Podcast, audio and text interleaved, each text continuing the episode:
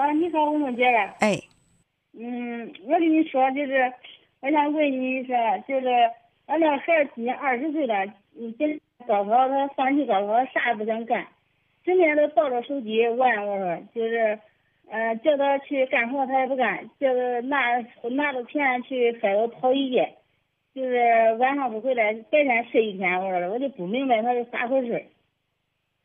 嗯，他现在已经不在上学了吗？他不在学校现在。呃，他今年是高三。哦，对对，他什么时候开始？什么时候？在学校玩手机，呃，老师给他打电话叫人过去，他说那那要不中，他说先叫他，呃，回家吧，他说回家复习吧，他说的。他说他不高考了，他说要不中，他说我上大专吧，他说直接考的大专又。直接考的大专。嗯。什么时候考的？就是。三月份吧，可能就是三月份考的，就是三月份。三月份考的大专。嗯。呃，是呃，他是到学校里直接去考的吗？哦，是的，上学校直接去考的。哦，录取了吗？啊，录取了。录取了。那既然他想上大专，而且已经录取了，那对于面高考这个事儿，他当然没什么动力了。没有动力，他。嗯。呃，我说的意思就是整天抱着手机，啥也不想。也没有理想，我看那也没有啥我说的。那他不就等着开学以后去上大专吗？他说愿意去上大专。我说你愿意上大专，你是不是准备在学校里混呀混钱呀？我说是这个意思。就是你在孩子做出一个决定的时候，你给他的就是否定，是吧？你觉得他到大他到大专就是去为了混去混混日子，或者说去玩的？你是这么认为的？哦，对。孩子都会按照我们所期待的那个方向去发展。当家长期待孩子到学校就是玩就是混的话，那他真的是玩是混。你可不要说你不期待他那样。可是你虽然不期待那样，为什么你要嘲笑他的梦想？你要用那样的负面的一些评价去针对他呢？我为啥吧？就是这个学校里呃玩手机，老师叫俺叫他给他说，不叫他玩，他非玩。就是他老师说，他要不然你叫他回家去学吧，在这学不来东西。他说的，这都是复习，这整天他说的。嗯，其实老师的态度非常的明显，他不是说让他回家复习，而是说你回家干嘛都行，你不要再影响其他同学复习了。哦，你说的就是。啊，那那就是你有没有就这个问题跟你的孩子，你你不去嘲笑他的梦想，不去打击他的积极性，而是很。很客观、很平等的问问他，他对未来是怎么想的？我问他，我说你到底还是高考不高考？那时候还没上大专之前，那个考大专之前，他说我准备高考。他说，嗯，我说你高考你就是光玩手机，你能考出啥成绩？我要不中，咱 这个咱上郑州去补习吧，上郑州上补习班吧。我说的，看人家咱花点钱，这个花个三万两万的，我说的，咱能学出成绩来也行，是吧？我到俺给他给他爸俺都去了，给他报了名，上了一个有十天，他都自己都跑出来了。这不是你在征求他的意见，而是你在替他做决定。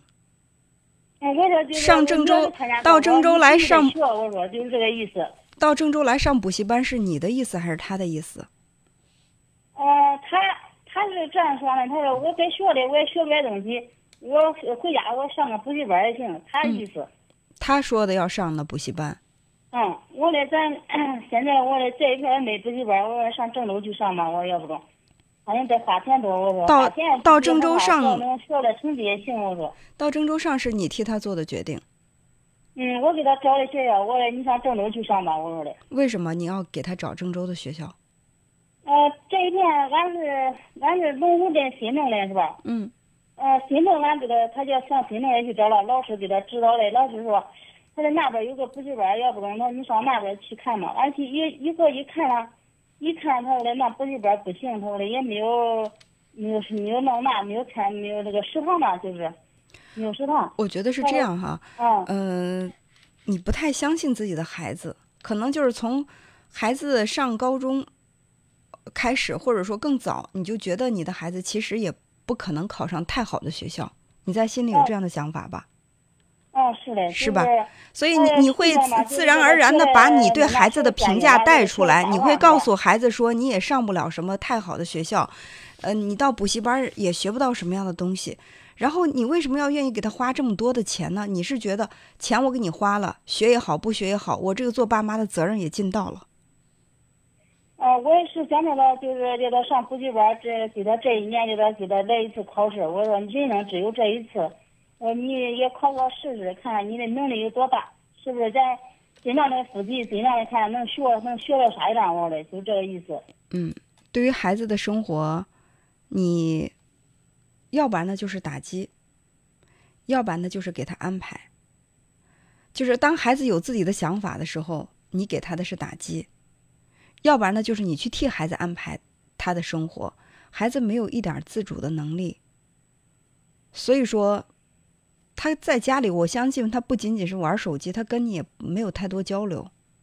啊，我要给他说其他的话，他说你别说，你别说这说的，别讲这说。他不爱听你说话，因为你说话让他不舒服。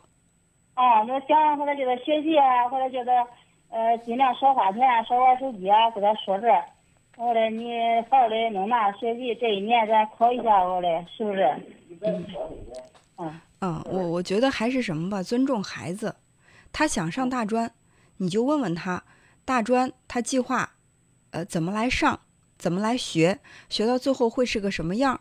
他出来之后，他打算怎么去找工作，怎么安排自己的生活？你得听听他说，不管他说的有多荒唐，不去打击他，也不去嘲笑他，更不去贬低他。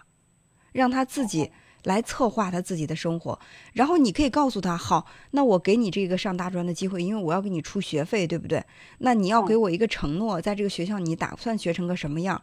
如果说你学不成的话，那可能我对你的信任就没有了。你以后再让我去给你报什么班或者上什么的话，我觉得我都没信心了，因为我要给你这个学业上的投资是要有回报的。我一次次的投投资，然后你一次次的中途半途而废，这对我来说也是打击。对不对？你要给孩子一定的压力，但是你要让孩子自己去做主，只有这样，你的话才会有分量。如果你总是在打击，你上大专有什么用？你也上不了个什么样的学校。其实小孩为什么不爱听你说话？因为你一开口说话，他觉得他的人生就完了，就没有什么可安排的了，好不好？嗯，好，时间关系，我们先聊这么多，好吧？好好，哎，好，再见。